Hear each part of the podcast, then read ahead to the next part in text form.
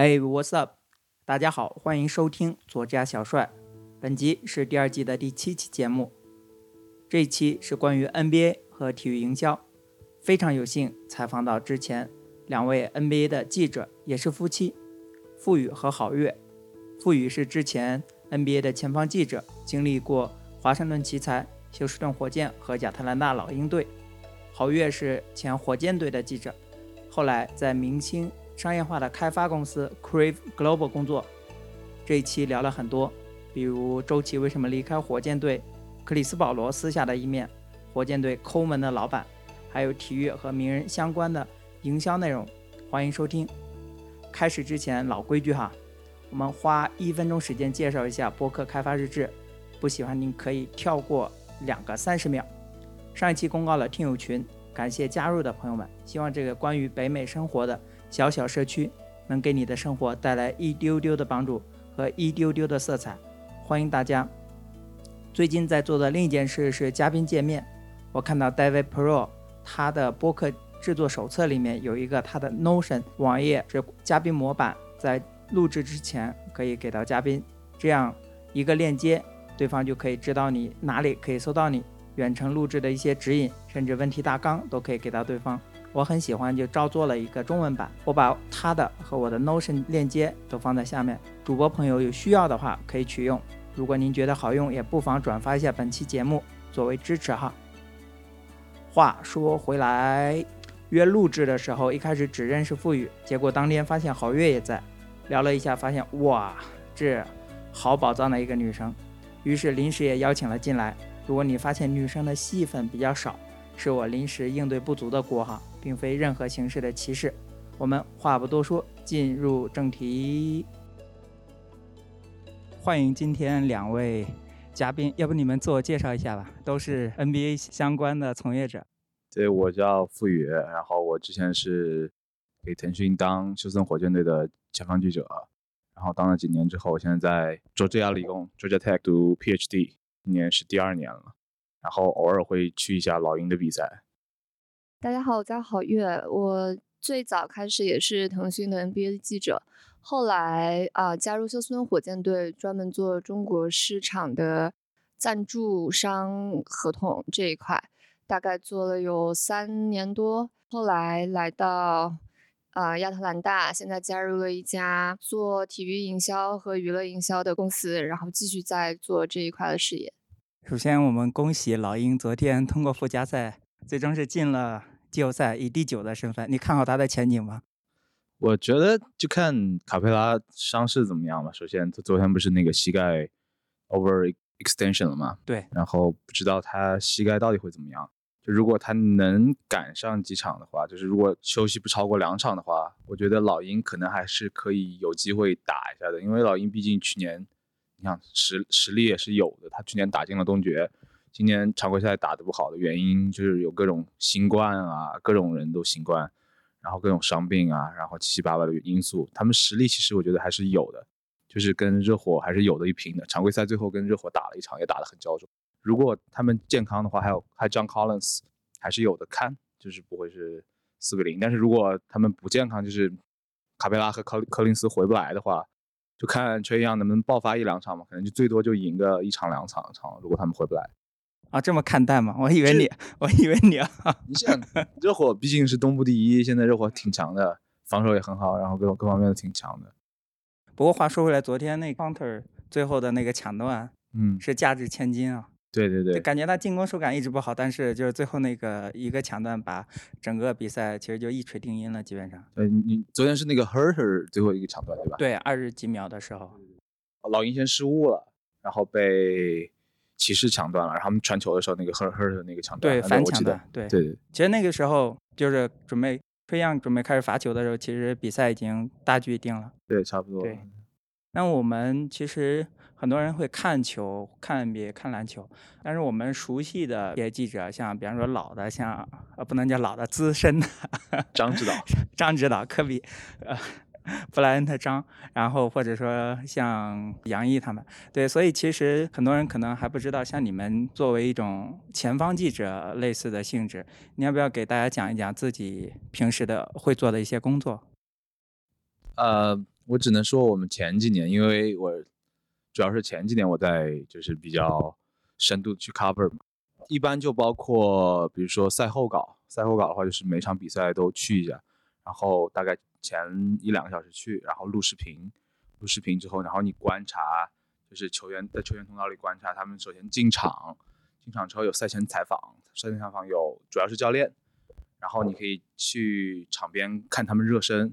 就是看他们状态怎么样，然后就是观看比赛嘛。观看比赛之后，然后进行一个赛后采访，然后再把这些你观察到的细节、他们说的话和比赛的细节串联起来，就是写一个比较更前方的报道。就是你需要有就是现场感的那种报道。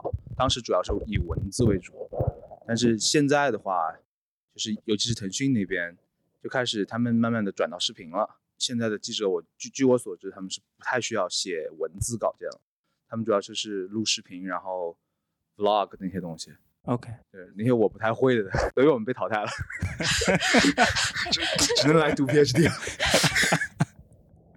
所以，对，要做一个计算机大神了。当记者淘汰了，只能来学计算机了，都是心机的。有点冷啊，这个笑话。被你尬到。所以其实相当于腾讯高价包了一场内的票，然后去拍 vlog 的票。对，差不多。现在你刚刚说会，比方说像球员通道的采访观察，所以你会有更多的机会去看球员场下的这种事做事啊、讲话，对，或者说言言行，对吧？对，能看到他们场下的那一面，就是。你想，现在很多球员都是非常就是经过包装之后的一种人设形态去 present 在他们的的粉丝面前。对对。但是我们的话，可以更多的从他们一些场下的细节来观察他们就为人处事的态度。从场下来讲的话，你会觉得谁是些球员跟你有比较印象深刻？就是他不做作，就是说他场下也是如此。给我印象深刻、最深刻的一个是克里斯保罗。就是我以前不算是一个克里斯保罗的粉丝，嗯，我更喜欢我最开始喜欢麦迪，然后喜欢去 DC 之后喜欢掌握，然后这是我 cover 火箭那几年，然后我就发现保罗他其实私底下他是一个非常他你可以说是他表现出来的一种形态，但是他对每个人场下对每个人都非常尊重，就是比如说我记得有一次，呃，十二月三十一号过年的有场比赛。然后保罗就是，就是采访完之后，他就是给每跟每个人，就是当时在更衣室每个记者都是给你握个手啊，说新年快乐什么的。这种像他那种超级巨星，其他人很难做到这一点。勒布朗、詹姆斯，他们很难接触到，他都不正眼看你一眼。然后甚至像哈登或者他也不太理记者这些的，也不太理其他人之类的。好奇他们在球员通道里面的时候，我看赛前通常都会有呃演讲，他们球员聚在一起，一般都是喊些什么？那喊的瞎喊，我就是每个队都会有自己的各种口号啊，然后什么庆祝仪式啊，就是打打鸡血的仪式。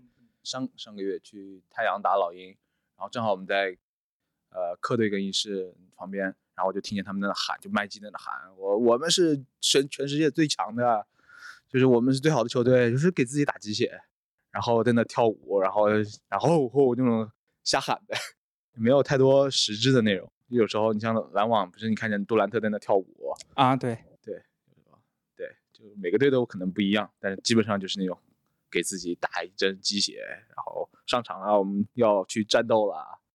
你之前是在休斯顿火箭队。然后现在是在这个老鹰这边，然后而且包括郝月也是对，所以你呃想问一下，你们两位会觉得说休斯敦的篮球文化跟亚特兰大这边呃有什么不一样吗？或者不管是球迷的氛围还是球队的那种氛围？我觉得球队内部的氛围的话，其实就啊对于球迷或者观众来看。他俱乐部可能只是球员的那一部分，但其实可以把每个球队看成是一个公司，每个公司就会有不同的文化，然后公司内部也会有不同的管理机制，然后公司领导也会有不同的管理风格，但是只是他们的这一块是在管理球队和啊 NBA 这个呃体系之内。所以我觉得休斯敦的文化的话，嗯，因为之前在换老板之前，亚历山大其实当了很久的 owner，然后他的管理方式是比较松弛的。他的松弛就在于不不是 micro management，他就不是一直盯着你，然后他会相信你，然后给呃球队上下一些自由。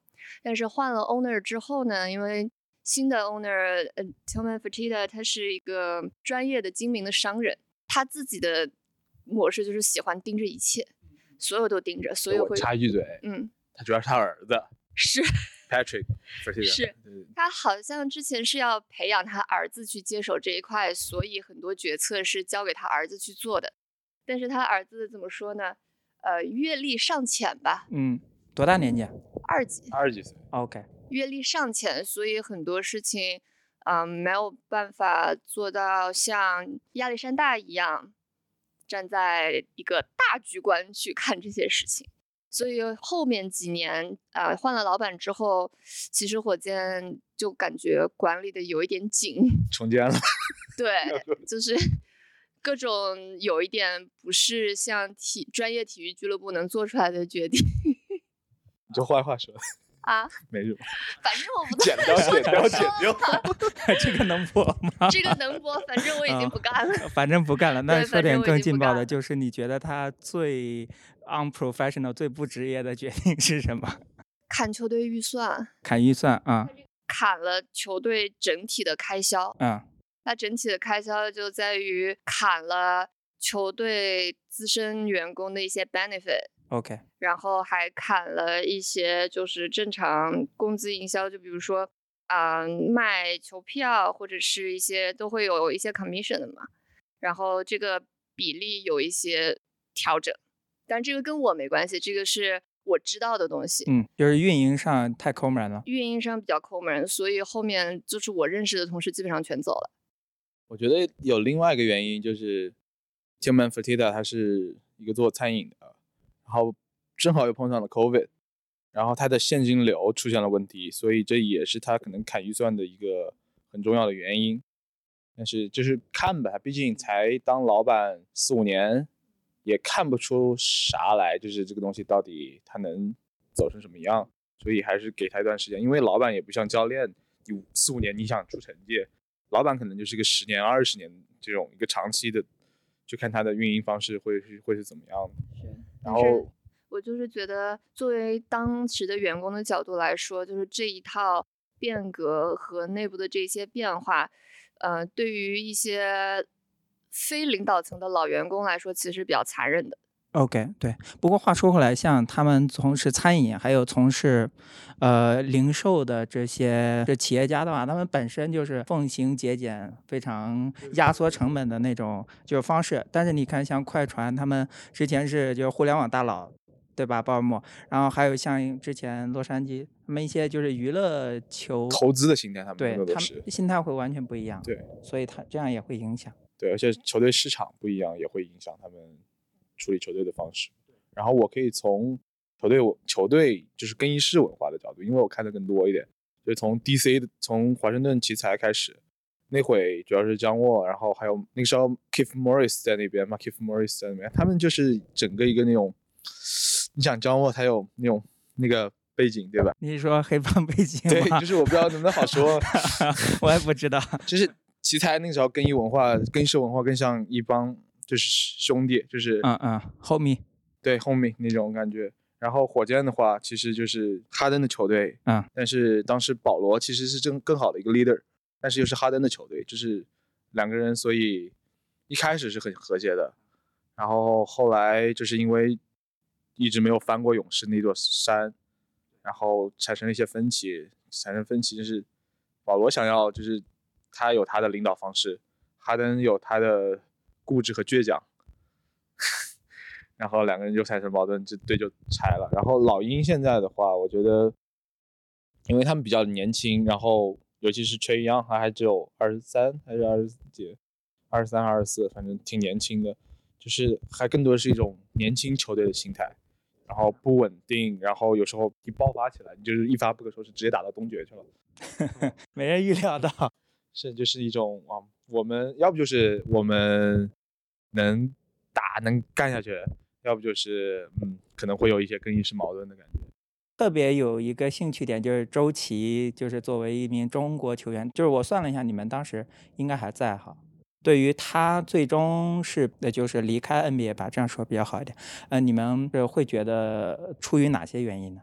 呃，我首先觉得非常遗憾，嗯，然后周琦，我觉得就是我私下跟我们私底下跟他接触稍微多一点，我觉得他是有有心，然后也有拼劲留在 NBA 的，嗯，当时他是特别想留在 NBA 的，但是他当时受到的帮助，不管是球来自球队的帮助，然后还是他团队的帮助都不太多，然后我觉得有一个很大的原因，当时造成他没法留在 NBA 的原因，首首先是火箭队是一个争冠球队，他没有任何可以去犯错的容错的容错的空间，对，然后他又没有什么机会，他基本上就在毒蛇打球，就是你上来你给打一下垃圾时间没打好，然后就会被球队的球就就会被中国球迷骂，或者被其他的球迷骂，主要是中国球迷骂，嗯，一个这个，然后第二个就是语言因素，当时球队是给他请过一个翻译，然后马上又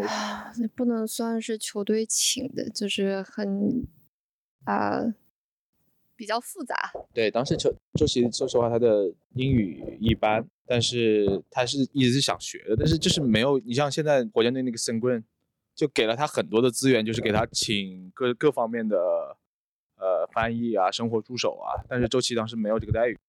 作为一个语言能力没那么好的人，但是需要跟球队去保持一种非常流畅的 flu- fluid 的交流的时候，这个时候就会产生一种隔阂，就是可能跟球队球队交流也也也不到位。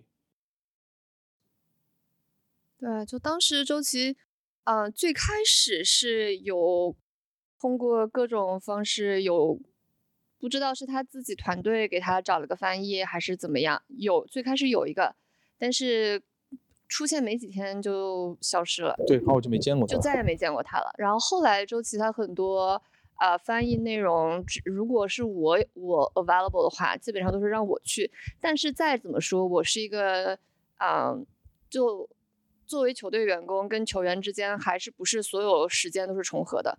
所以很多他训练的时候，他赛前赛后的时候，他都是自己，然后我也有我自己正常的工作要做，所以偶尔只能说是有重要的采访的时候，呃，又或者是球队有一些跟球员有关的文件，然后需要翻译，然后让周琦完全能看懂的时候，这一块的话，我会尽可能的帮他。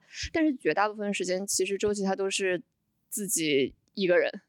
我觉得球队真的没有给到他，嗯，其实应该得到的一些帮助，不能说支持吧，他如果是这个时。候来火箭队的话，就是火箭队在重建的话，他机会会多得多。我觉得他还是还是有希望留在 NBA 的。你像当时跟他水平差不多的那个哈登斯坦因，现在在快船打得很好的那个那个内线，他们俩关系很好，哦，他们俩关系很好，我以为他们因为是竞争关系，他们俩关系非常好，他们俩在毒蛇打一起打过打过球，然后我还我去我去过那边，然后他们两个相相当于难兄难弟。但是他现在在快船感觉是越往越来越往上越走越。往上了，因为他毕竟语言没有任何问题，然后他性格的话，就是跟美国人的性格一样。虽然他是德裔，但是他是美国长大的嘛。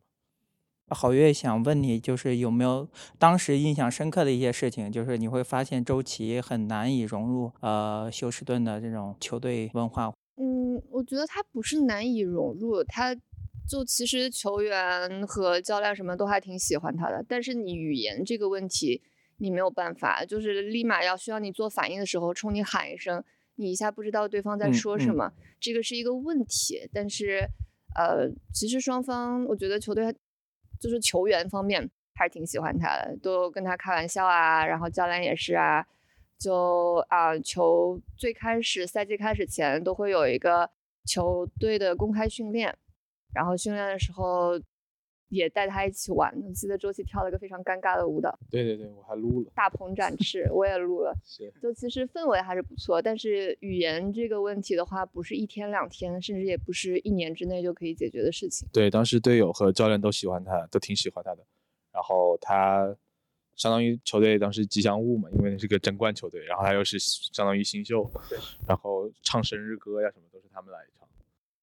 所以他现在是在澳洲打球嘛？看他，我会经常看他的一些比赛集锦，发现他现在好像状态也是在一个英语环环境下打球，但是他现在的表现似乎好很多。对我一直在关注他，然后我发现就是最大的不同点，他有他有当地的团队现在在支持他，嗯然后他有帮他录视频的，帮他翻译的，嗯，就是帮他跟对，就是各方面。所以他当时到休斯顿但的时候自己一个人。对你就想想嘛，作为留学生，你第一年到美国的时候，作为留学生，你已经有很强的英语基础。刚到美国第一年，还是会有一些慌张，然后有一些不适应。文你再化想想，周琦他没有经过特别好的语言训练，然后直接来美国，也没有人帮他，可以想象一下他当时自己是什么心态。尤其是考虑到之前他之前的姚明、易建联这些都是有非常好的团队的，尤其是姚支队，嗯就是天壤之别，就是团队的支撑。，OK，为什么会这样呢？就是前面的中国球员都会有，就是有自己的支持团队。姚明是父母，他们 父母是非常姚明核心的是。世家，所以他们都知道那一套了。然后周琦这方面，其实我也不太不太清楚他到底为什么团队支撑支持不够。嗯，然后这种事情也不好就是具体去问。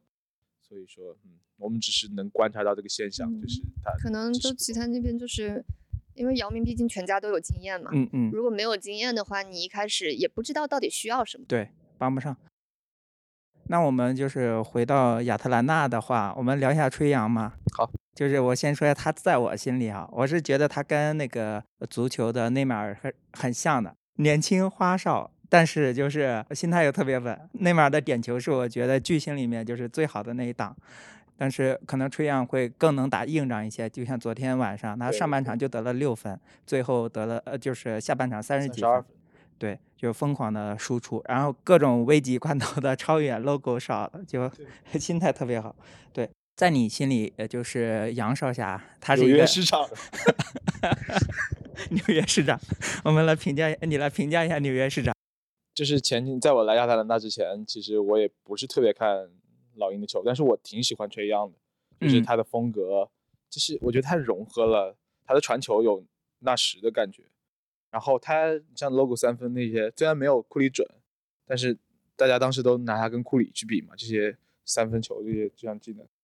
然后从性格方面来说，我觉得崔杨，那种就是那种越大的场面他越爽，他非常 enjoy 那种大场面，他是为大场面而生的那种球员，就是有些那种不声不响的比赛，他反而打得不好，是越重要的比赛，他可能能把自己的档次提得越高。你对他印象最深的是哪一场比赛？呃，印象最深的一场比赛，昨天晚上，因为 相当于一个 bias 吧，就是对 recency bias。嗯、再往前的话，之前打七六人那个系列赛有好几场，再往前就是打尼克斯了，当市长那个那个系列赛。呃，我记得有一场比赛，他也是就是几个 logo 下，然后鞠躬那场比赛，你记得吗？啊啊，对对对，就那一场就是印象最深刻。我靠，这啥呀？这 这直接就是挑衅所有整个城市的球迷。是的，对，而且纽约的文化这么球迷文化这么刚的这种对，环境里面，那个篮球圣地卖，相当于篮球卖家嘛，那个麦迪逊广场花园，花园广场，花园广场。然后大家，你像哪怕詹姆斯这些这些巨星去打打球的时候，都会说一些好话啊，那边是篮球圣地啊，在这打球我能打得好，是我一种荣幸啊。这样来，fuck you，I don't care。对我我对他，也就是我看一个采访，就是说问那个尼克斯的球迷说对吹杨什么感受，就各种就各种脏话，然后最后又问说，如果他要是来来纽约，你会欢迎欢迎吗？啊，超级欢迎，态度一百八十度。就是当时纽约选市长的时候，他他那个纽约市长的来源就是选市长的时候，特杨拿了几票，不知道是谁投的。然后你看，这是谁谁谁谁谁，然后最后哎有崔样的名字在纽约市长竞选的，所以才来了这个纽约市长的头衔。那郝月，你对吹样有什么就是一些特别的瞬间有印象吗？其实现在就是离开了火箭队之后，就我已经很少去关注单个球队、单个球员或者是单项运动，因为现在我的工作范围的话比较泛。嗯、但是对于春阳来说的话，嗯，从呃商业公司的角度，我一直想撺掇我们公司把春阳给签下来，然后就特别想包装他，因为我觉得他是一个非常有他比巨星气质，对，就是特别吸粉的那种感觉。是，我觉得就是他很招人喜欢，然后他自己的 personality 就是很有意思，对，如果他很有意思。我觉得如果他在火箭或者在其他湖人那些热门球队的嗯话，早就火的一塌糊涂了。就是是，现在已经虽然在中国已经挺火了，对，你看，你很少见到有一个人被骂成这个样子，但是他越骂越活跃，所以真的很有意思。对，那你既然你刚刚说就是你的公司，要不要可以稍稍开展一下？因为你说在就是球员的一个类似于经纪中呃公司一样。对，就其实啊、我的公司叫 Crave Global，然后我们公司它其实不是单纯的经纪公司，然后可能是比普通的经纪公司还要再进一步。然后我们公司的一个 frame 就是想通过运作美国这边的艺人，这个艺人包括体育明星，也包括娱乐明星，然后搞清楚他们对于自己品牌的需求，因为有的明星的话，他会有自己的品牌，他自己的品牌就需要有生产商，然后需要销售渠道之类的。然后我们公司是想做一整条，就从呃让他们更有名，更有名之后去做自己的品牌，做自己的产品，然后整个 merchandise 一条商业线打穿。然后我们公司有在针对中国的市场，然后也有美国这边的业务，所以嗯，看起来是比较通俗一点的、易懂的来说是经纪公司，但其实是一个整体的一个商业 solution。你们签了 Maggie Q 对吧？对，我们签了 Maggie Q，我童年女女神神。对，然后我们再给他做自己的品牌，然后还有，嗯，可能大家会比较熟悉的啊，麦迪也是我们公司的，但是麦迪他这个不是 exclusive，他有很多合作伙伴，我们是他的合作伙伴之一。然后我们帮麦迪做了他自己品牌的一个包，叫 thir thirteen thirty five，然后三十五秒十三分。是就正在筹备在中国开始呃销售。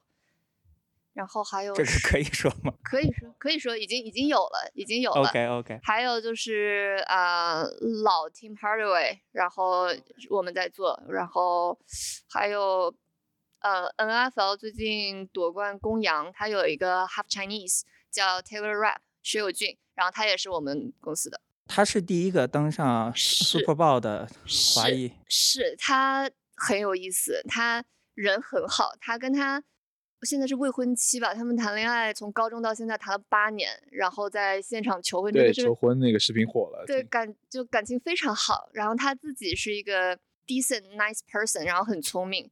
虽然他中文基本忘光了，但是他觉得他觉得很遗憾，跟谷爱凌比差远了。是就是他没有没有一没有呃没有那个语境，然后确实他觉得中文太难学了。嗯，我的心碎了。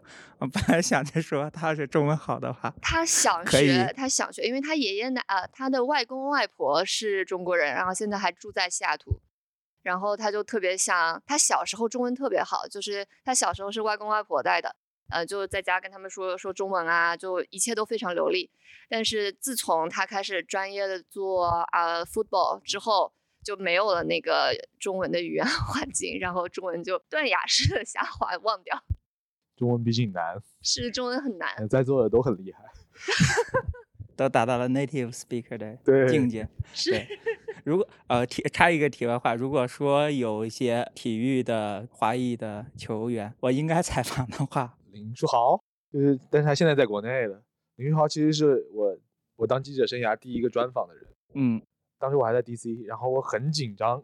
林书豪这个人特别好，特别 nice，然后我紧张，我一开始就说错话了，然后我就不知道在我说啥，然后他说 slow down man，slow down，we can do it again，就是你跟碰见谁他会这样子跟你让让你就是让你不要那么紧张，然后我们重新来过。就是林书豪，就是我就首先他能现在会说，然后人又好，我觉得又有又有故事性，呃，就是你刚刚提到你专访林书豪嘛，嗯对你还有对其他一些球员，大家喜闻乐见的球员有过一些专访吗？因为我看到还有鞋王你也采访过。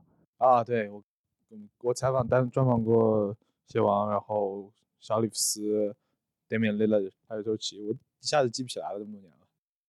我采访过卡哇伊，哦，你采访过卡哇伊，对，很久很久很久之前，一五年吧。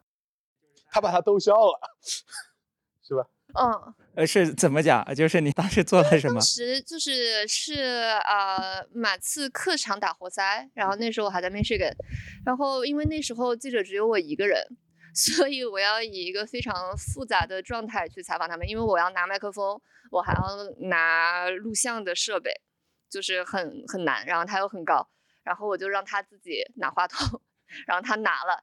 他拿着话筒的时候，那个手越来越低，越来越低，越来越低然后他就忘记自己拿话筒了。就很很很好玩，然后我就逼他把 话筒再举起来，在我的呃视频画面之内。你是怎么把他弄笑的？我忘记了，就可能有可能是话筒，有可能是我说了一个什么比较喜闻乐见的，你这把机器人的程序都打乱了。是我不知道我说了什么，把他的程序给打乱了。反正就是就是挺好玩的，然后当时也没有完全没有想到能 采访到他，好像之前也没有中国记者采访到他，我不知道为什么。但那个时候也没有那么火，对，一五年的时候啊，那你们想说采访的话，我会好奇，就是你们自己作为记者来讲，或者曾经的记者来讲，会最想采访，但是一直没有机会采访到的。之前我们两个当有公司的时间，我们差点采访到字母哥，那个时候他还没有拿 MVP，那个时候就是我们已经约到了，但是当我们去采访的时候，有一个他们希希腊本国的记者，在那儿用等希腊语还是什么，在那儿问他问题，问了好，本来就是我们已经跟他约了，那个人没跟他约，然后他问了好久，问了什么十分钟，球员大巴要开了，球员大巴要走了，然后字母哥说不好意思，我得赶紧走了，然后就走了，就是就是，然后他就火了，然后然后就是人家就是 MVP 了，就是总冠军，就是你再也采采访不到他了。你这怎么跟买股票买飞买踏空一样？就是没买着，然后从此就一一年十倍了。就有那种感觉。嗯，然后我的话，因为我从小是一个麦迪的粉粉丝，虽然我见过他几次了，但是就是没有机会对他进行专访。那他现在就是不打球了，会更容易约一下吗？呃，应该是吧，但是我也不，你我也也不做当记记者了呀。错过了，只能说。哎呦，那从球迷个人最喜欢的球员跟球队是哪些？你先说，你现在算个球迷吗？Chris Paul。啊，你现在最喜欢 Chris Paul 了，对，如果不算球迷的话，我也折服于他的人格魅力。嗯，喜欢这是火箭队员工说出来的，他们，接触更多。是私底下跟场上和你们一起吃过饭对吧我们一起吃过饭，他坐坐我对面。啊我们当时有款呃客户宴请，嗯然后就是就是我们一个圆桌差不多六呃十个人吧，然后他在我这一桌，就很会说话，很有礼貌，什么梗都可以。然后就算是呃客户有一点喝喝了几杯的状态，他也无所谓，很聪明。嗯，那要不怎么能当主席呢？是啊，就是完全是台上台下、私底下、饭桌上和同事关系，各个角度都很好。就情商，情情商商很高高。。OK，那现在还是主席啊？他现在不是了，现在 McNum 了，哦，OK，现在现在退了。然后我的话，我从小最喜欢麦迪，嗯哼，然后麦迪科比那一回，然后就一直喜欢到大。然后来了美国之后，我去了 DC，然后觉得当时我当时我看 DC 球，然后那是华盛顿打球最好的那几年，就是张沃，啊，就是双枪，对，张沃和 Bill Bradley Bill，然后就是跟他一样，就是到了休斯顿之后，当时我就是接触保罗之后，就是我也开始喜欢上保罗，然后我觉得，嗯，我特别想要他，看过他失落的样子，然后看过他失败的样子，就觉得，嗯，我现在特别希望今年太阳能夺冠，就是能满足他的就是医疗夙愿，然后现在就是感觉我到一个地方喜欢一个人一样，现在我现在你也是 没有，我现在我喜欢吹一样。然后我其实我个人更喜欢那种就是球场就是空位这个位置，因为我之前自己打球的时候也是那个 point guard，Chris Paul 啊、缺氧这些打球很聪明，然后能传出很好的球，呃，把把进攻梳理的井井有条，然后自己在关键时候自己又能站出来的这种这种人。插插个嘴说保罗，就有一个 fun fact，我教保罗包过饺子，就是他甚至能学包饺子，你能想到吗？就是保罗他会包饺子，那他比我厉害。比我也厉害，我不会。就甚至动手能力也很强。OK，一教就会，一教就会。所以保罗是用人格魅力征服了你们。对，呃，场上表现，当然。你刚刚说到一个地方喜欢一个，呃我没来美国之前我是呃是雷霆的粉丝嘛，然后后来一六年太有点过于难受了。你是你是杜兰特，然后其实我能理解，因为我看雷霆好多年，我觉得就是威少有点耽误杜兰特，其实我自己能感觉出来。就是他们虽然两个人经常，比方说两人一起拿四十几分，你想两个人拿九八九十分，那不很厉害吗？但是你还是能感觉到威少耽误杜兰特。后来杜兰特其实走的话，他说羡慕勇士的那种团队文化嘛，或者说团队篮球的文化，我其实是打心里认同的。但是他去了勇士，我还是不能接受。呃，从此就对于雷霆就路转粉了，啊，粉转路了，真真的 真的太难受了。你现在现在是哪个球迷？后来绿衫军就走进了我的视野，你都差不多了 因为我是在波士顿念书，啊。对，然后也是赶上那最好的，就是当时是四年进了三次东决的那个时候，啊，淘汰了奇才，在第七场，我记得那是我特别痛的那一场比赛。我们那两那几年就是脚踩雄鹿是吧？呃，拳打猛龙，还有热火这些球队，其实我们如果即使今年季后赛都遇到的话，其实心里是没有压力的，但是就是篮网。嗯，因为但是你现在还是打篮网，对我们没有你，现在什么 feeling 啊？就是你觉得你又是杜兰特的球迷对吧？算是，嗯哈，然后你现在又是绿军球迷，然后现在是绿军打篮网，对，凯尔特人总冠军，是对，可以，就这样说。篮网打其他球队的时候，我可能会支持 我懂我懂杜。兰特，就一旦你喜欢的球队开始多起来的时候，你就会有那种因为因为真的就是我觉得绿衫军今年是捡起了那几年的那种防守的感觉，就是 smart。就是到什么样的情况都不放弃，或者说到什么样的时刻都有一种很强硬的防守。对他们开始开赛打的不太好，嗯，打很弱，十几名。对，跟老鹰差不多烂 恭喜老鹰也进季后赛了。啊。然后他们一下子就是全明星赛左右之后，一下子就是成为全联盟全联盟最强最最强的球队了。威廉姆斯受伤是太难受了。哦，他他能复出吗？如果能挺得过篮网的话，呃，还能赶得上。但是我觉得没有威廉姆斯打篮网。你知道前两天那个布朗在接受采访的时候说什么？嗯，后来还被杜兰特训斥了。他说开着人很可怕，但是他们现在没有威廉姆斯，我们可以打霍福德，我们可以打蔡斯。就是杜兰特后面接受采访的时候就说，他这样非常不尊重对手，就大概这个意思。对我们确实也是感觉到，呃，会很难打打篮网会很，我记得霍福德是中途换回去的，对吧？呃，是开赛之前就回去了，他是两年走了。如果霍福德在的话，我觉得打雄鹿我是不担心的，因为那个一七年还是一八年的时候，我们赢雄鹿，主要就是霍福德当时把字母哥他对得上位就是他他能换防，然后威廉姆斯也可以换防。就是绿军现在更多的是打换防吧，我如果印象没错的话。呃我们对我们现在换防的角，就是防守的角度几乎是第一档的存在，但是进攻的话确实还差一点。本来希望隆多隆多能过来的，那没啥用了。但隆多 两年没过来，已经蹉跎了。对他他他他早就已经 没啥用。那你们球队呢？你刚说就是球员的话就是吹杨，那球队就是老鹰了，还是说你有这个初恋？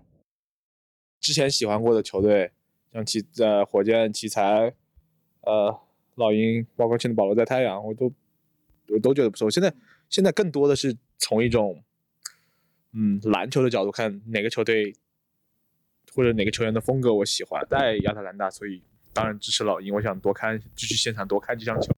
当然，崔杨也很吸粉。然后比如说，你像我也挺喜欢约老师这些这些打球很聪明，然后尤其是传球功底很好的球员。现在我希望太阳今年夺冠。我们最后其实还有个快问快答的环节，你觉得今年的常规赛 MVP 是？约基奇。最佳防守队员是？斯马特。哦，谢谢。詹姆斯今年可以最佳阵容了吗？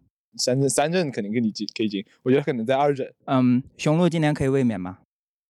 我希望太阳夺冠。嗯，老鹰今年可以走多多远？呃，如果卡佩拉健康和科林斯健康的话，可能可以打到第二轮。但是他们不健康的话，一轮出局。OK，季后赛你觉得今年最大的黑马会是哪一支？森林狼可能是。呃，录制结束，我们希望希望绿衫军和老鹰 能够会师东部决赛。希望。这希望太渺茫了。对健康的话，说不定老鹰去年也没人觉得他们可以进。预测了这么多，怎么能没有后续呢？老鹰队的卡佩拉真的复出了，但是帮助有限，目前落后一比三，落后于迈阿密热火。凯尔特人的首发中锋罗伯特威廉姆斯提前回归，刚刚四比零击败篮网晋级下一轮，以雪去年被四比一绅士横扫的耻辱。森林狼和不可一世的灰熊打成了二比二平手，似乎真的成为最大黑马。太阳队德文布克受伤，保罗独自带队，被追成二比二平。保罗的夺冠前景似乎更加扑朔迷离。后续就到这里，嘉宾的社交媒体也在 show notes 里面，欢迎关注。对这期节目您有什么看法？你觉得今年夺冠最大的热门是哪一支球队？或者说您最希望冠军的球员是哪一个？也欢迎您在所收听的平台订阅佐治小帅，佐治亚小帅收集北美华人的人生故事。我们下一期再见，朋友们。